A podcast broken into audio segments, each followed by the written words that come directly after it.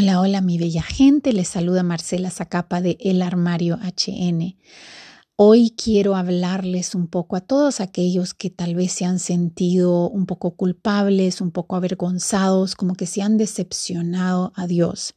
El otro día una persona me decía, ay no, es que Dios ha de estar llorando de todo lo que está viendo, toda la maldad, hay, que, hay que rezar mucho porque, porque está muy dolido y muy decepcionado de todos nosotros. Y yo pensé, Qué terrible vivir con esa carga, qué terrible vivir pensando que el creador de los cielos y la tierra, el rey de reyes, señor de señores, que me creó a mí y a usted, vive con una, con una, con una, con una tristeza y con un sentido de decepción al ver nuestras vidas. Y quiero compartirles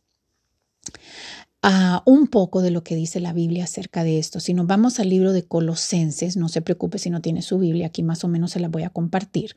Colosenses 2 es una carta que Pablo escribe a los cristianos para explicarles un poco lo que es, tener esta nueva vida en Cristo. Si usted ha aceptado a Jesucristo como su Señor y Salvador, Pablo les dice, ¿sabe qué? Los motiva a seguir creciendo en su fe. Sigan caminando de la mano de Cristo, sigan unidos a Cristo. ¿Por qué? Porque en ese entonces, así como ahorita, eh, hay mucha gente que te comparte lo que ellos creen o lo que ellos practican del, del cristianismo y Pablo decía, tienen que estar tan unidos a Cristo y a su palabra para que nadie los engañe.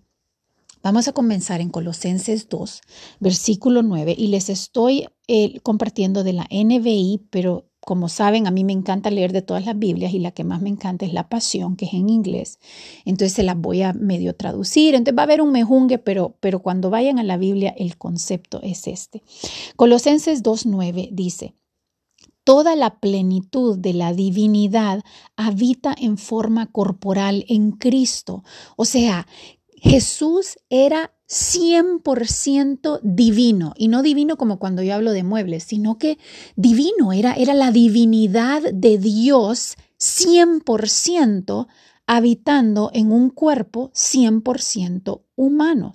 Y dice, en Cristo, que es la cabeza de todo poder y autoridad, y ustedes han recibido esa plenitud. O sea, quiero que por un segundo se paren a pensar y, que, que, se, que, se inunde su mente de, este, de esta gran verdad, que la plenitud que existía en Cristo Jesús, que era 100% Dios, pero 100% humano, y siendo Él la cabeza de todo poder y toda autoridad, eso esa plenitud es la que nosotros hemos recibido. O sea, nosotros estamos completos en Él.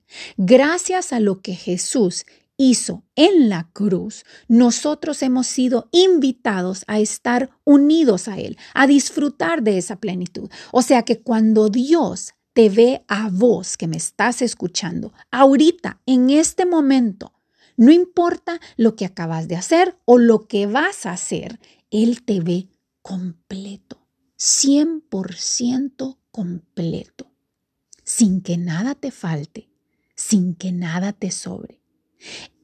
Dios no se decepciona de vos, al contrario, se deleita en vos, porque cuando te ve, Él te ve a través de su Hijo Jesús, que dio su vida en la cruz. Él te ve completo en Cristo. A ver, cuando, cuando, eh, quiero que, que de verdad entiendan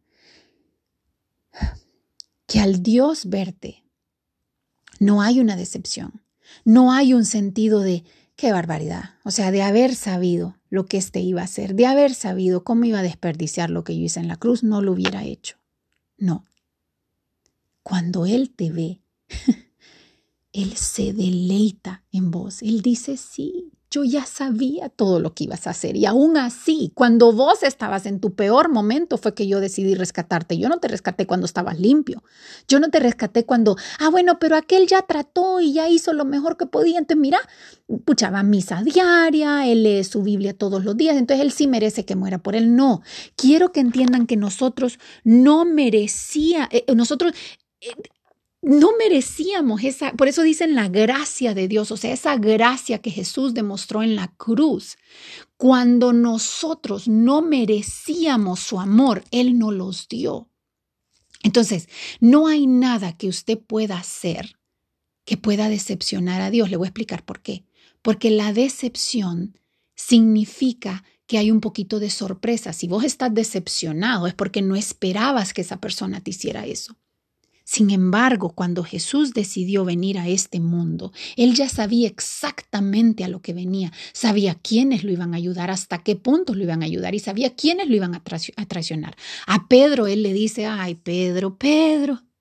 Cuando Pedro le dice, jamás, nunca en mi vida vamos a dejar esto, Pedro, antes de que cante el gallo, ya me vas a haber negado tres veces. Él ya sabía quién era Pedro antes de que Pedro supiera quién era Pedro. Y así también cuando resucita dice, llamen a todos y a Pedro. Diciendo, no, no, no, si lo que hizo Pedro, que él no se puede perdonar, yo ya se lo había perdonado desde antes. Ya sabía, le dice Judas. El, o sea, el que me va a traicionar es el que va a, a compartir el aceite ahorita conmigo. Y todavía le dice, anda y hazlo rápido. Interesante pensar que nosotros pensamos, pucha, pero ¿por qué dejó entonces? que ¿Por qué no le dijo? Claro que le dijo a Judas de miles de maneras.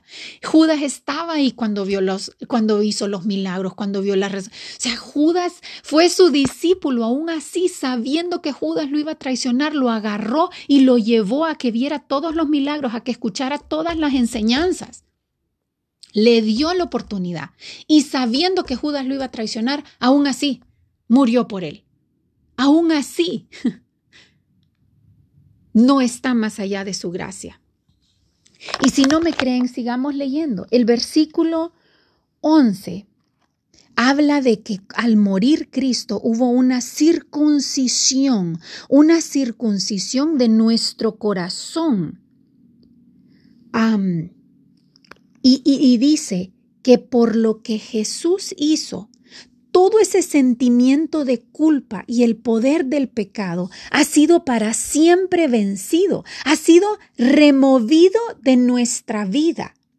Versículo 14, que es el que quiero que se enfoquen, es donde dice, Dios nos dio vida en unión con Cristo al perdonarnos todos los pecados y anular la deuda que teníamos pendiente anuló esa deuda que nos era contraria, nos dañaba y la clavó a la cruz.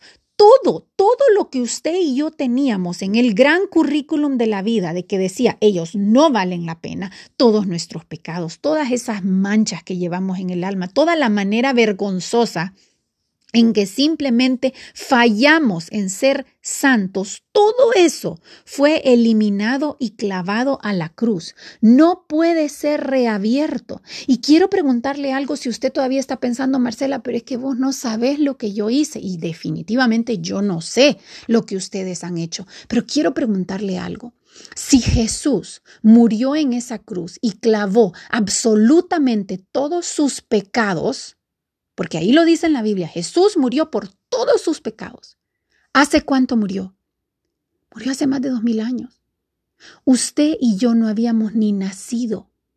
Y Jesús ya había perdonado sus pecados y los míos. Significa que no hay pecado que usted haya cometido o que vaya a cometer que esté fuera de la gracia que Jesús mostró en esa cruz, que esté fuera del análisis cuidadoso que Jesucristo y Dios hicieron al momento de decir, sí, yo lo escojo como mi hijo, sí, vale la pena morir por esa persona, aunque no haya nacido, él ya sabía todo lo que usted iba a cometer, él ya sabía todo lo que usted iba a fallar. Usted no puede, sus fallas no pueden sorprender a Cristo más que sus logros, así como sus logros no pueden tampoco decir, wow, no pensé que él iba a hacer algo tan lindo. Así que deje de tratar de llegar al cielo, porque sin Cristo, sin esa muerte en la cruz, es imposible. Acepte más bien.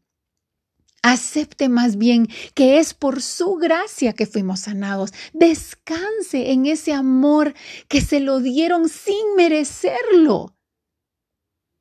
Permita que sea Él el que llegue a usted, Él el que de una manera victoriosa y milagrosa y soberana inunde su vida de su amor, de, su misericordia y de su verdad. Quítese, despójese de todas esas coronas y todos esos halagos que usted cree que se ha ganado póngalos a sus pies y dígale, Señor, yo no soy digno, pero vos me haces digno. Yo no entiendo qué viste en mí, pero aún así me escogiste, me aceptaste, me amaste. Viva cada segundo de su vida reconociendo que a pesar de ser pecador, fue creado por un Dios misericordioso que lo ama desde antes de la creación del mundo y que tiene un propósito divino para usted. Búsquelo, siga en unión con Él y más que nada viva bajo su verdad. Los quiero mucho y espero que esto los haya motivado a, que vivamos en unión con Él y a que vivamos conociéndolo un poquito más y a que viva con esa libertad que viene de saber que vivimos para Él, por Él y que todo sea a través de Él. Hasta luego.